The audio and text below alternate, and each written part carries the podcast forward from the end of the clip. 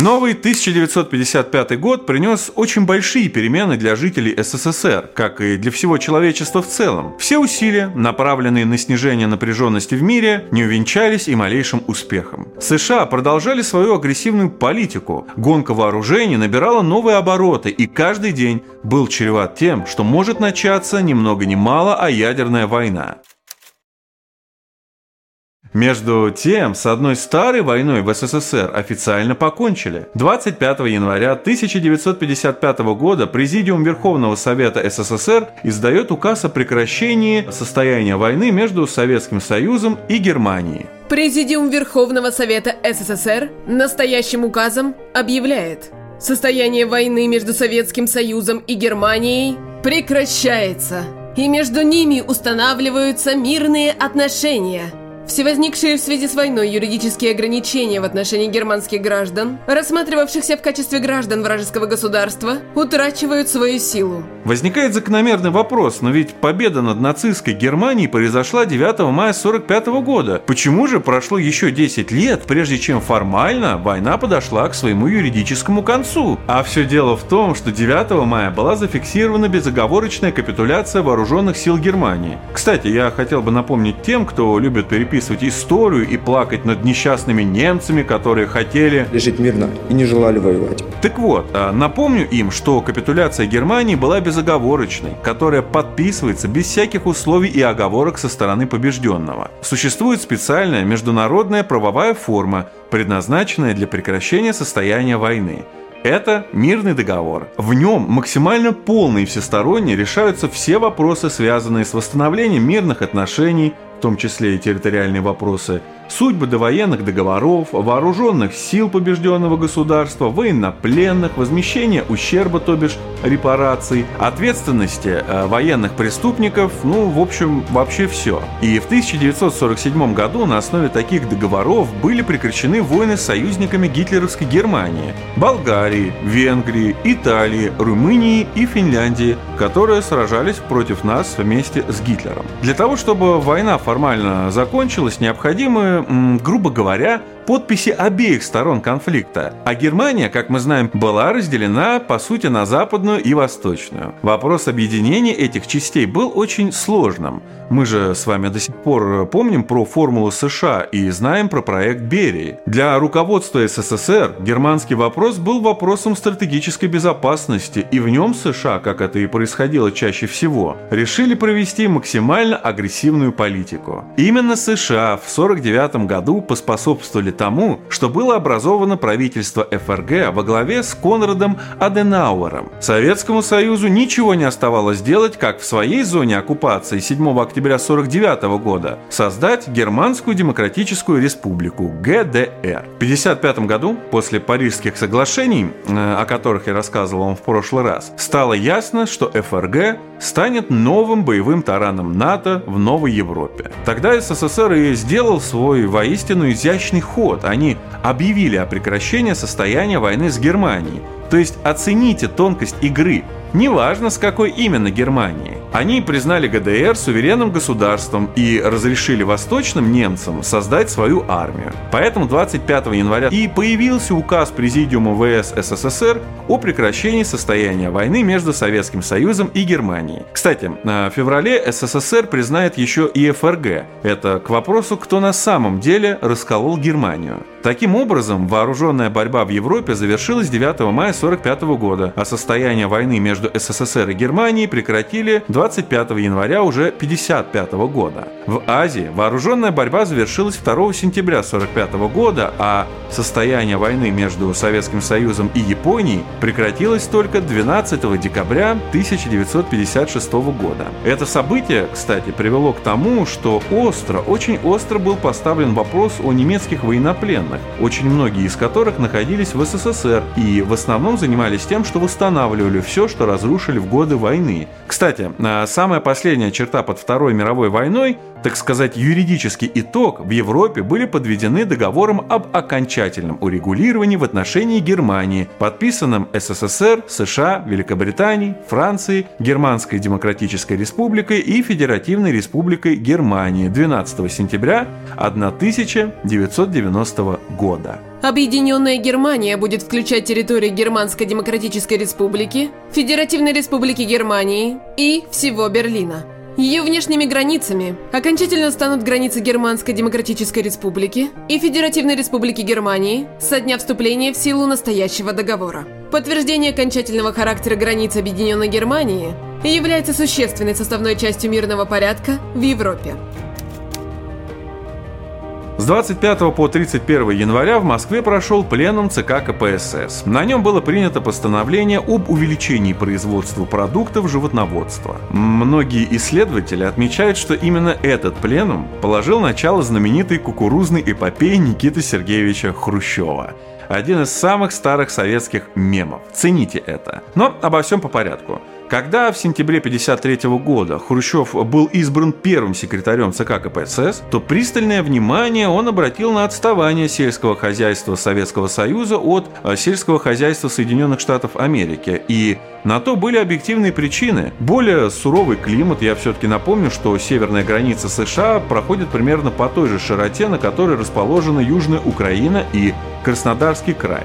А еще потери, понесенные в годы Великой Отечественной войны, когда немцы проводили стратегию выжженной земли и тотальной войны, ну и так далее. Однако факт оставался фактом. Урожайность зерновых культур была низкой. Например, в 50 году в СССР собирали всего 7,2 центнера зерна с гектара. Я бы хотел напомнить, что сентябрьский пленум ЦК КПСС 53 года провозгласил курс всенародной борьбы за крутой подъем сельского хозяйства. На нем была поставлена задача на 2-3 года. В достатке удовлетворить растущие потребности населения нашей страны в продовольственных продуктах и обеспечить сырьем легкую, и пищевую промышленность. Хрущев, опираясь на мнение ряда экспертов, решил сделать особую ставку на кукурузу, Точнее, сперва просто присмотреться к ней. Кукуруза выращивалась в СССР достаточно давно, но уступала другим зерновым культурам. В 1954 году ее посадки составляли около 3,5 миллионов гектаров.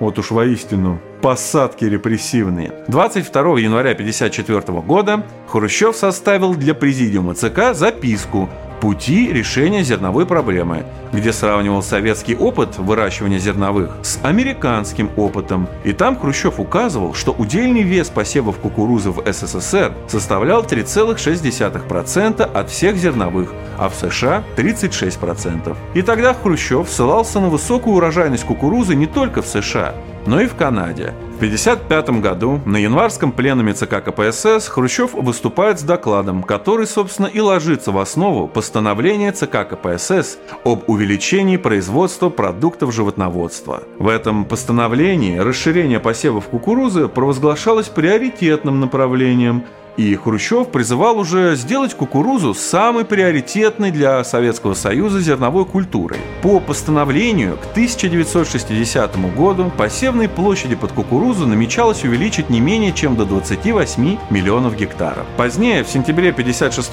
года, в Москве прошел всесоюзный семинар по кукурузе, на котором Хрущев назвал кукурузу танком в руках бойцов. Кукуруза, товарищи, это танк в руках бойцов. Я имею в виду колхозников. Это танк, который дает возможность преодолевать барьеры, преодолевать преграды на пути к созданию изобилия продуктов для нашего народа. А колхозники, стало быть, э, должны были стать кукурузниками-танкистами? Но шутки шутками, а позднее, 22 мая 1957 года, в Ленинграде на основе своих кукурузных планов Хрущев провозглашает свой знаменитый лозунг «Догнать и перегнать Америку за три года по производству мяса, молока и масла на душу населения». А кукурузу как раз и выращивали в основном как корм для крупного рогатого скота. То есть это было то топливо, на котором и предполагалось э, победить в этой мясомолочной гонке. И нужно ли напоминать, что в народном фольклоре Хрущев остался именно как кукурузник? Причем это было явно издевательство родительское ругательство. А сколько по этому поводу было сочинено анекдотов? Никита Сергеевич, а мой папа говорит, что вы запустили не только спутник, но и сельское хозяйство. Скажи своему папе, что я сажаю не только кукурузу. Ну или умирает Хрущев. На том свете его ведут по коридору. На дверях таблички «Ленин ТК». Хрущев спрашивает, а что значит ТК? Ленин, теоретик коммунизма, получает он ответ. Идут дальше. Сталин, ТК. Хрущев опять задает вопрос. Сталин, тиран коммунизма, отвечают ему. Идут дальше. Надпись. Хрущев ТК. Хрущев? Ну а я? А ты? Трепло кукурузное. Январь 55 года. Это подлинный триумф Никиты Сергеевича Хрущева. Ведь 31 января пленум ЦК КПСС принял постановление о товарище Маленкове Георгии Максимилиановича, в котором тот освобождался от обязанностей председателя Совета министров СССР. Интересно, что на обложке всемирно известного журнала Time в 1953 году он был изображен с подписью «Враги внутри», враги снаружи, что намекало на то, что Маленков будет таким же бескомпромиссным и жестоким, как Сталин. Однако американская пропаганда ошиблась, так же, как и американская разведка, которая не вычислила Хрущева как претендента на власть. Маленков по сравнению с Хрущевым не обладал той аппаратной хваткой и смекалкой. Все помнили, как Хрущев ловко разоблачил Берию, который прослушал телефонные разговоры членов Политбюро. Все помнили, как он проявлял твердость в борьбе с Берией. И позиции Хрущева в партии укреплялись усилились, позиции Маленкова ослабели. Что же успел сделать Маленков за полтора года? Ну, во-первых, по предложению Маленкова были значительно повышены закупочные цены на продукцию колхозов, а еще уменьшен сельхозналог. В прошлом выпуске мы уже говорили, что сам Сталин был против, категорически против этих мер.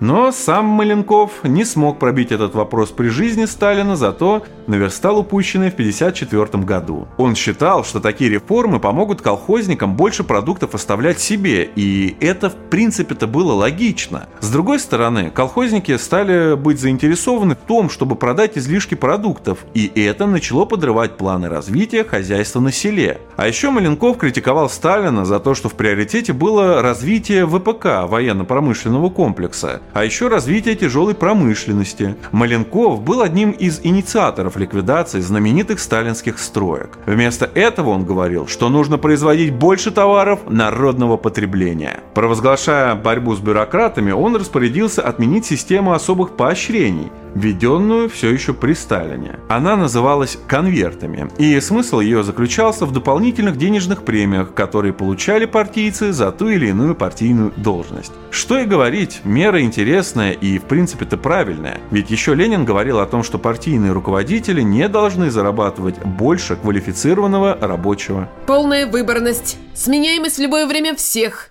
без изъятия должностных лиц, сведения их жалования к обычной заработной плате рабочего, эти простые и само собою понятные демократические мероприятия, объединяя вполне интересы рабочих и большинства крестьян, служат в то же время мостиком, ведущим от капитализма к социализму. С другой стороны, такой порядок при отсутствии соответствующего контроля, я все-таки напоминаю, что при Маленкове партийцы стали практически неподсудны, был чреват и ростом коррупции, что, конечно же, ожидаемо и произошло. Хрущев, кстати, впоследствии вернет систему премий, но в несколько видоизмененной форме форме. Премию привезли! Сейчас будут давать!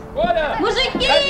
Я думаю, что премиальный вопрос был как раз-таки тем козырем, который Хрущев использовал в борьбе с Маленковым. Впрочем, не надо думать, что это была какая-то коварная и нечестная борьба. Сама партия, точнее пленум с соблюдением всех демократических процедур путем голосования, решал, кто будет по сути во главе самой партии и во главе государства. И именно по инициативе Хрущева созвали пленум ЦК в январе 1955 года. В принципе, на нем а, повторилось все то, что произошло во время такого партийного суда над Берией за полтора года до этого. В ход пошел компромат. Маленкова назвали одним из инициаторов так называемого ленинградского дела 40-х годов, то есть, по сути, назвали главным виновником несправедливых репрессий.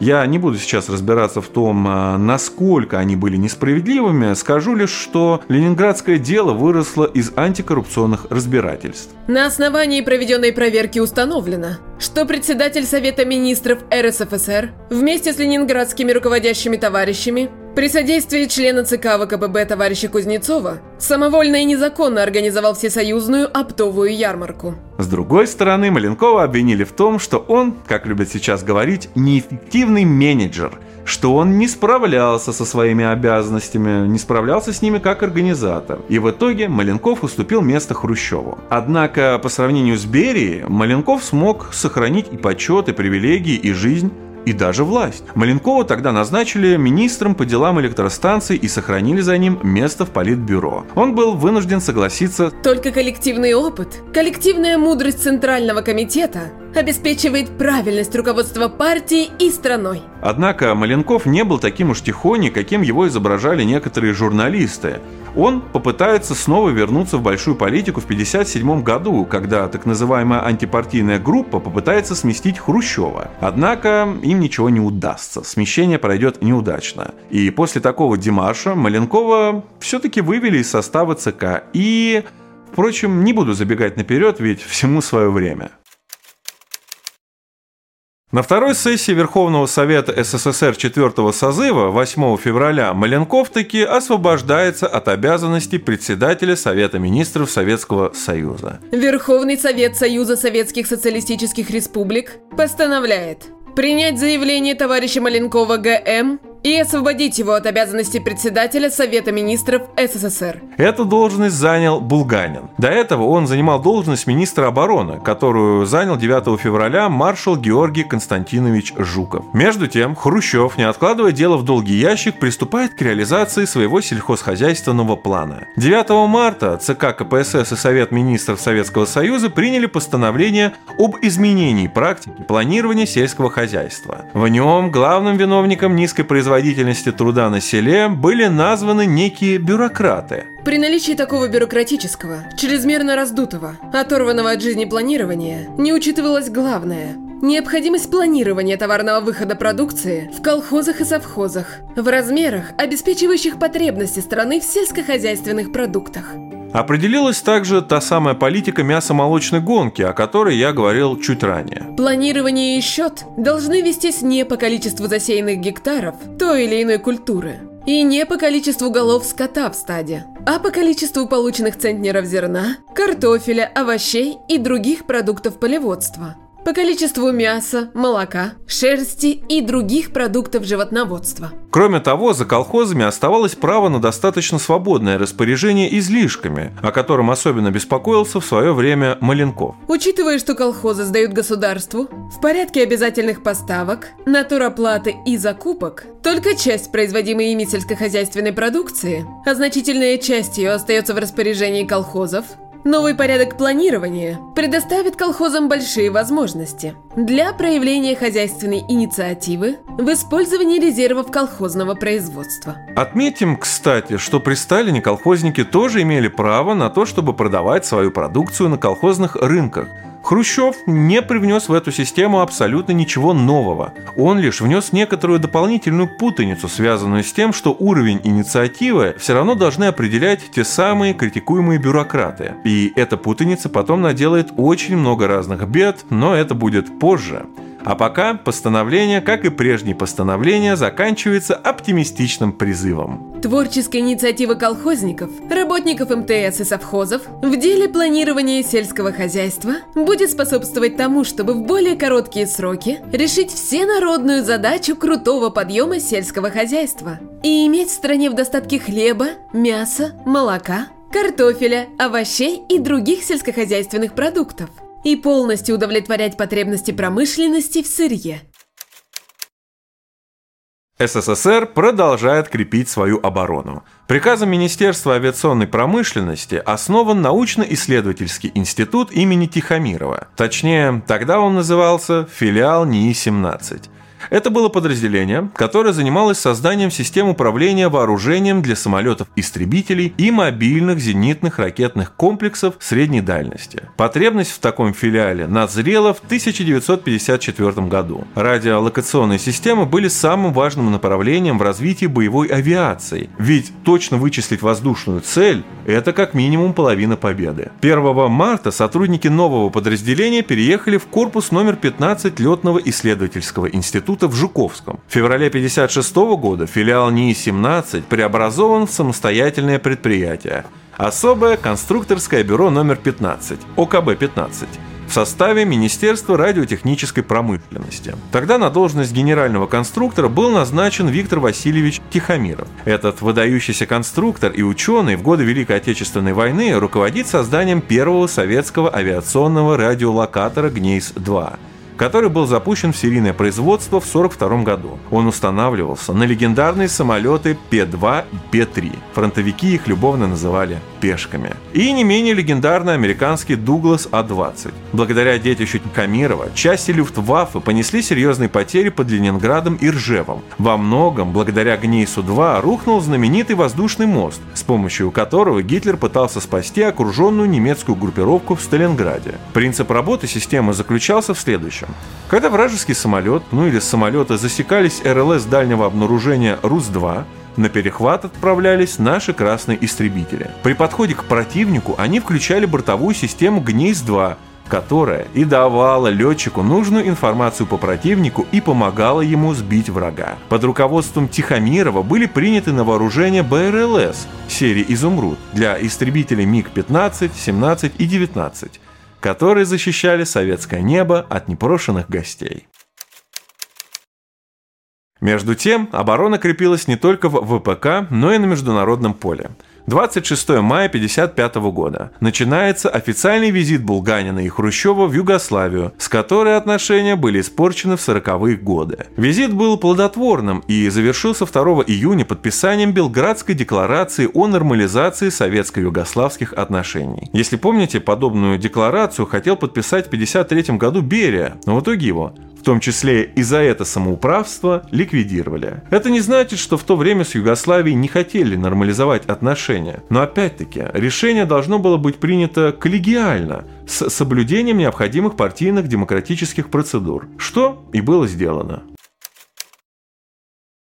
Прошлый раз я уже говорил вам о том, что США по сути создали против Советского Союза и соцблока новую Германию. Новую Германию с вооруженными силами, с мощными спецслужбами. И этот таранный отряд в Европейском фронте НАТО дал понять советскому руководству, что необходимо принимать контрмеры. И они были приняты. 7 мая. СССР объявляет об аннулировании англо-советского союзного договора 1942 года и франко-советского союзного договора 1944 года в связи с нарушением Великобритании и Франции условий этих договоров и ратификации тех самых парижских соглашений. А затем, 14 мая, СССР, Албания, Болгария, Венгрия, ГДР, Польша, Румыния, Чехословакия подписали на совещании в Варшаве договор о дружбе, сотрудничестве и взаимной помощи, образовав Организацию Варшавского договора. Да-да, тот самый ОВД. В соответствии с его условиями и уставом ООН, государства-участники Варшавского договора обязывались воздерживаться в своих международных отношениях от угрозы силы или ее применения, а в случае вооруженного нападения на кого-либо из них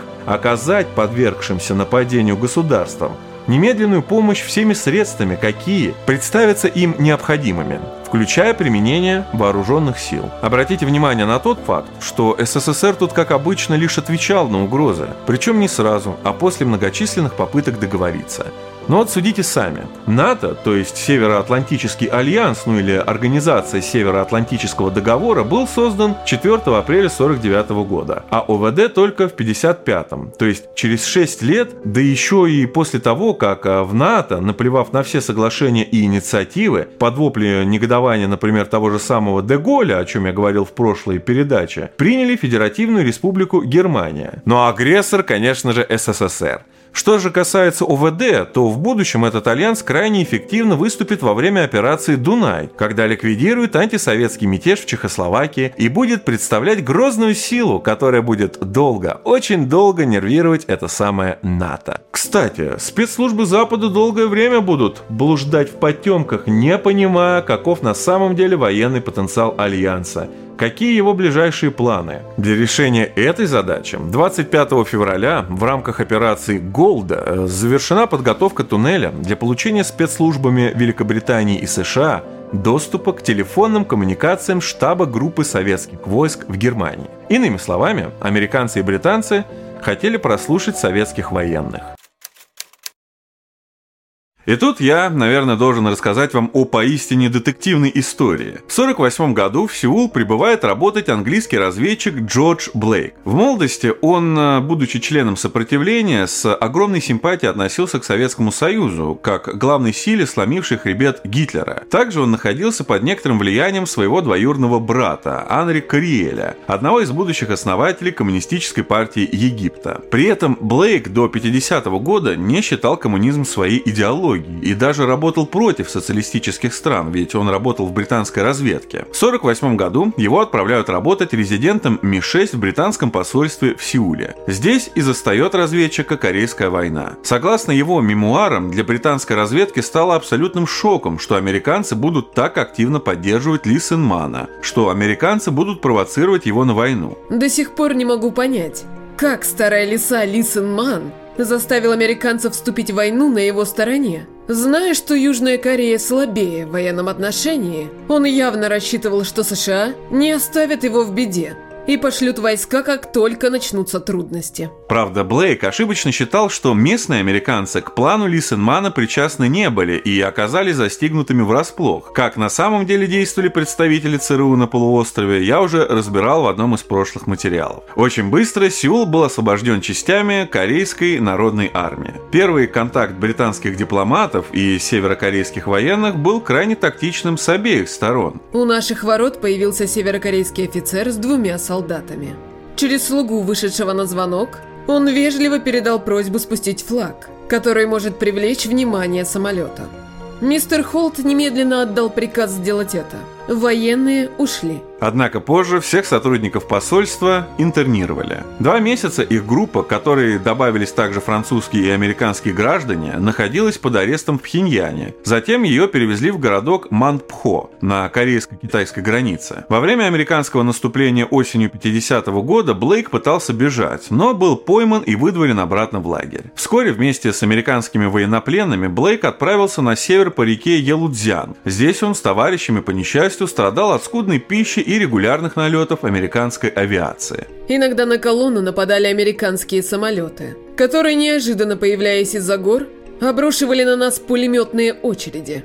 Приходилось разбегаться в рассыпную, нырять в кюветы – в своих мемуарах Блейк очень подробно описал все лишения этого похода. Впоследствии меня часто спрашивали, как я, видевший и испытавший на себе обращение северокорейцев, мог перейти на сторону коммунистов. Хочу отметить, что стал коммунистом не потому, что со мной хорошо или плохо обращались. Я стал коммунистом из-за идеалов коммунизма. Когда фронт стабилизировался весной 1951 года, советское посольство прислало британцам книгу «Остров сокровищ», а также «Капитал Карла Маркса», «Государство и революция Владимира Ленина» и, изучая эти книги, споря с дипломатами, а также анализируя текущую политическую обстановку, Блейк все больше и больше становился на коммунистические позиции. Во мне росло убеждение, что создание коммунистического общества и осуществимо и желанно. Было еще нечто в моем характере, что делало коммунизм очень привлекательным. Я всегда ненавидел соревнования между людьми. Получать от этого удовольствие мне кажется чем-то унизительным и недостойным человека. Делать что-то хорошо надо для самого себя, а не для того, чтобы превзойти и затмить другого. Именно в лагере для интернированных Блейк принимает решение помочь социалистическим странам и сделать именно как сотрудник британской разведки. Почему он решил предложить свои услуги советским властям, а не китайским или корейским, что было бы проще в сложившихся обстоятельствах? Ну, во-первых, потому что Советский Союз был первой в мире страной, которая решилась на трудный эксперимент – построить высшую форму человеческого общества. Это, по его мнению, был эксперимент исключительной ценности вообще для всех других народов и для для человечества в принципе, и этот эксперимент должен удастся. Во-вторых, именно против этой стороны были направлены большинство хитроумных и подрывных операций СИС и ЦРУ, поэтому в СССР могли лучшим образом использовать информацию, которую Блейк и собирался им предоставить. Известный британский разведчик и гораздо более известный и выдающийся советский разведчик Джордж Блейк сделал многое, очень многое для обороны СССР и всех социалистических стран. Самой известной его акцией была передача информации о секретном тоннеле между Восточным и Западным Берлином. Так была сорвана операция британских и американских спецслужб «Золото», о которой я говорил ранее. То есть, по сути, благодаря Блейку сорвалась попытка прослушивания телефонных коммуникаций штаба советских войск в Германии. На счету Блейка десятки разоблаченных британских агентов в странах социалистического лагеря. На советскую разведку Блейк работал сравнительно недолго, менее 10 лет – тем не менее, после его провала, вызванного предательством польского разведчика Михаила Галиневского, правительство Великобритании оценило ущерб от деятельности Блейка не поддающимся точному подсчету. Генеральный прокурор Великобритании Мэннингем Баллер так и характеризовал мотивы Блейка. Он стал убежденным сторонником коммунистической системы и начал действовать в интересах повсеместного установления этой системы. Придя к такому заключению, подсудимый не предпринял попыток уйти с государственной службы. Более того, он принял обязательство передавать советской разведке всю доступную ему информацию, способствуя тем самым победе коммунизма во всем мире. В 1961 году Блейка приговорили к 42 годам заключения, но в октябре 1966 при помощи выдающегося британского режиссера Тони Ричардсона, кстати, лауреата премии «Оскар», он бежит из заключения. Да уж, были интересные времена, хотя мы сейчас приближаемся к таким же. Блейк э, пересек Ла-Манш, затем оказался в ФРГ и тайно перешел границу. С 1966 года и до самой смерти в 2020 Блейк жил в Москве. Он продолжал работать в ряде советских ведомств и до конца своих дней считал себя коммунистом. Да, он остался коммунистом до самого последнего дня своей жизни и ни разу, ни разу не пожалел о своем выборе. Как он сказал в одном из интервью я помогал тем, кто идет в авангарде прогресса.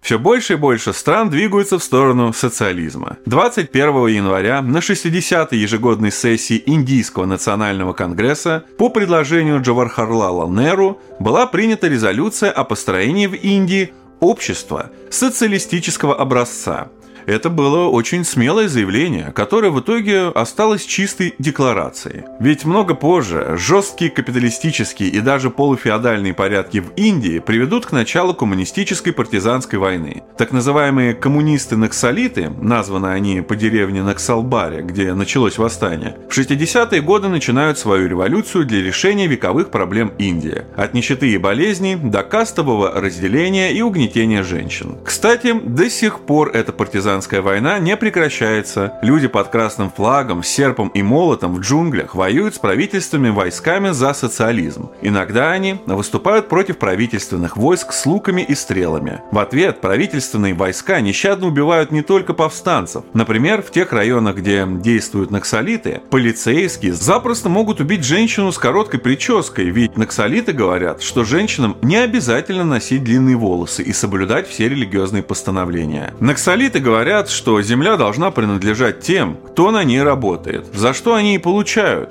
пули и бомбы. В общем, за тот самый социализм, который декларировал Неру, но который так и не был осуществлен. 18 апреля на Бангдунгской конференции 29 государств осудили колониализм, расизм и холодную войну между США и СССР. По сути, с этого начинается движение неприсоединения, куда входили страны, не присоединившиеся ни к Советскому Союзу, ни к американскому блоку.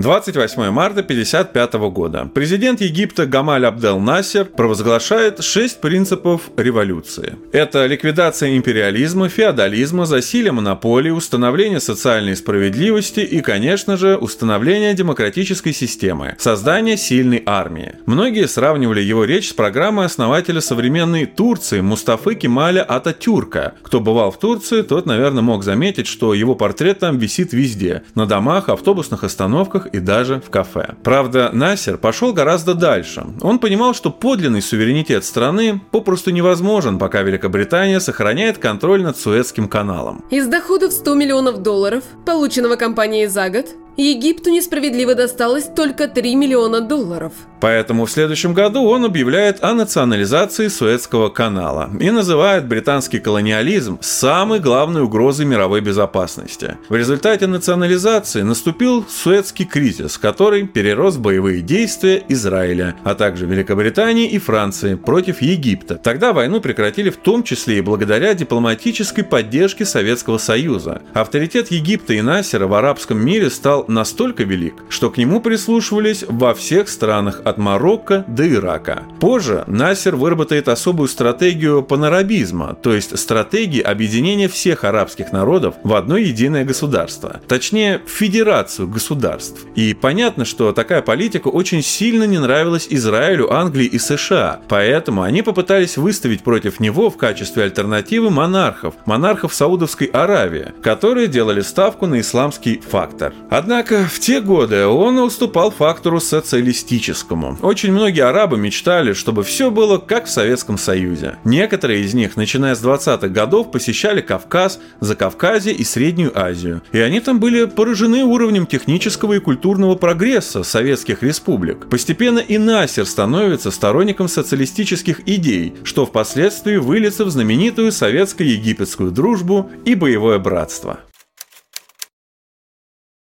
Что касается боевого братства, то мы должны перенестись на другой конец земного шара, к побережью Китая, точнее, Китайской Народной Республики. В прошлый раз я рассказывал о том, как на Тайване, где засел националист, или правильнее сказать даже нацист Чан Кайши, возникла настоящая пиратская база, и как было захвачено наше с вами торговое судно. Так вот, наши китайские товарищи хорошенько отомстили за этот инцидент. В январе 1955 года происходит битва. Битва, в которой чанкайшистов разбили просто на голову. Острова Идзяньшань состоят из двух островов – северного Идзянь и южного Идзянь. Это крохотные островки размером чуть больше километра, но они расположены совсем недалеко от материка. Чанкайшисты укрепили эти острова, превратив их, по сути, в неприступную крепость, а с их территории забрасывали шпионов и диверсантов в Красный Китай. Товарищ Мао Цзэдун отдает приказ выбить врага из этой крепости, в которой был гарнизон в тысячу человек, и войска Ноак высадили десант в 5000 человек при поддержке 184 самолетов, 7 артиллерийских дивизионов и двух зенитно-артиллерийских полков. Тогда у НУАК не было серьезных десантных кораблей, но они решили эту проблему, мобилизовав в армию рыбацкие корабли, в том числе и знаменитые китайские джонки. Бой начался 18 января в 8 часов утра, когда бомбардировщики Национальной освободительной армии Китая из трех групп и штурмовики из двух групп бомбили и обстреливали острова. В то же время бомбардировщики другой группы и штурмовики второй группы начали бомбить и обстреливать острова Дачен. В 9 утра 50 артиллерийских орудий дальнего действия обстреляли острова Ить-Зяньшань. В полдень 70 военно-морских кораблей с десантом отплыли из Гаудао, Квирао, острова Туоминшань отплыли они тремя группами в две волны с более чем 40 судами сопровождения. Чанкайшисты просто не смогли применить свою авиацию, и в итоге к концу дня гарнизон острова капитулировал. Его командир Ван Шенмин, на счету которого а, было множество расстрелянных без суда и следствия крестьян в Китае и на Тайване, кстати, тоже, покончил с собой в туннельных помещениях крепости, подорвав себя гранатой. Эта битва привела к тому, что националисты убрались с крупного острова Дачен, который был, по сути, крупнейшей пиратской базой региона. Вот такая вот борьба с пиратством по-китайски. Весной из жизни ушли три выдающихся деятеля мировой науки. 11 марта скончался Александр Флеминг. Это выдающийся британский микробиолог. Именно он открыл антибактериальный агент лизоцим и раскрыл тайну пенициллина, которую хранили плесневые грибы. По сути, он изобрел первый в мире антибиотик, причем сделал он это случайно. В 1921 году он сделал соскоб слизи с собственного носа и поместил ее на чашку Петри, где были бактерии. Бактерии были уничтожены, что заставило исследователя задуматься. Позже Флемингу удалось выделить активное вещество, которое разрушало бактериальные клетки то бишь выделить пенициллин, который спас миллионы жизней в годы Второй мировой войны. А в 1945 году он и его коллеги Флори и Чейн были удостоены Нобелевской премии в области физиологии и медицины. Кстати, когда он в этом году посетил Париж, то его чествовали как героя войны. Для разгрома фашизма и освобождения Франции он сделал больше целых дивизий. 9 апреля умер Алексей Иванович Абрикосов, русский и советский врач и патологоанатом, который внес огромный вклад в дело борьбы с туберкулезом и сепсисом. Он опубликовал аж более 100 научных трудов и воспитал целую плеяду врачей, в том числе и тех, кто на фронтах Великой Отечественной войны спасал сотни тысяч жизней. 18 апреля умер человек, который в принципе не нуждается в представлении. Альберт Эйнштейн, основатель современной теоретической физики, лауреат Нобелевской премии по физике 1921 года. Его теория относительности изменила физическую картину мира, заменив классическую механику и закон всемирного тяготения Ньютона. Родился и жил Эйнштейн в Германии, был патриотом этой страны, но с приходом к власти нацистов он, будучи евреем, да еще и левых взглядов, бежит из Германии в США. За свою плодотворную карьеру он написал более 300 научных работ по физике, а также около 150 книг и статей по истории, философии и политологии. Он стал основоположником фундаментальных физических теорий, как, например, теория относительности, общая теория относительности 1907-1916 годов, квантовая теория фотоэффекта, квантовая теория теплоемкости, квантовая статистика Базе Эйнштейна, статистическая теория броуновского движения, которая заложила основы теории флуктуаций, теория индуцированного излучения, конечно же, теория рассеяния света на термодинамических флуктуациях в среде, и,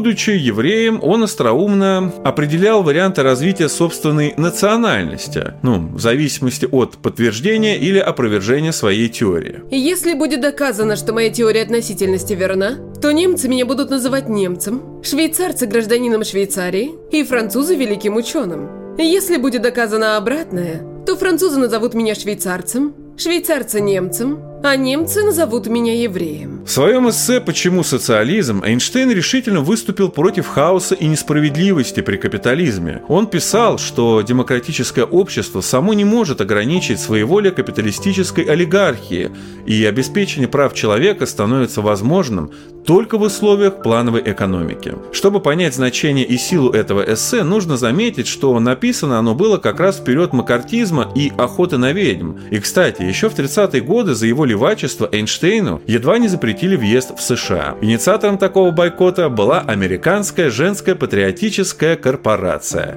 Визу дали, а Эйнштейн изящно пошутил. Никогда еще я не получал от прекрасного пола такого энергичного отказа. А если и получал, то нет стольких сразу. Кстати, Эйнштейн критиковал Сталина за излишне жестокие, по его мнению, методы борьбы с врагами, но всегда подчеркивал, что благодаря его, Сталину, руководству, СССР и победил нацизм. Что касается Ленина, то Эйнштейн говорил о нем следующее. Я уважаю в Ленине человека, который всю свою силу, с полным самопожертвованием своей личности, использовал для осуществления социальной справедливости. Его метод кажется мне нецелесообразным, но одно несомненно. Люди, подобные ему, являются хранителями и обновителями совести человечества. До последнего года своей жизни физик боролся против мракобесия, за демократию и, по сути, боролся за социализм. Ну а что же касается советского социализма, то впереди его ждали новые испытания –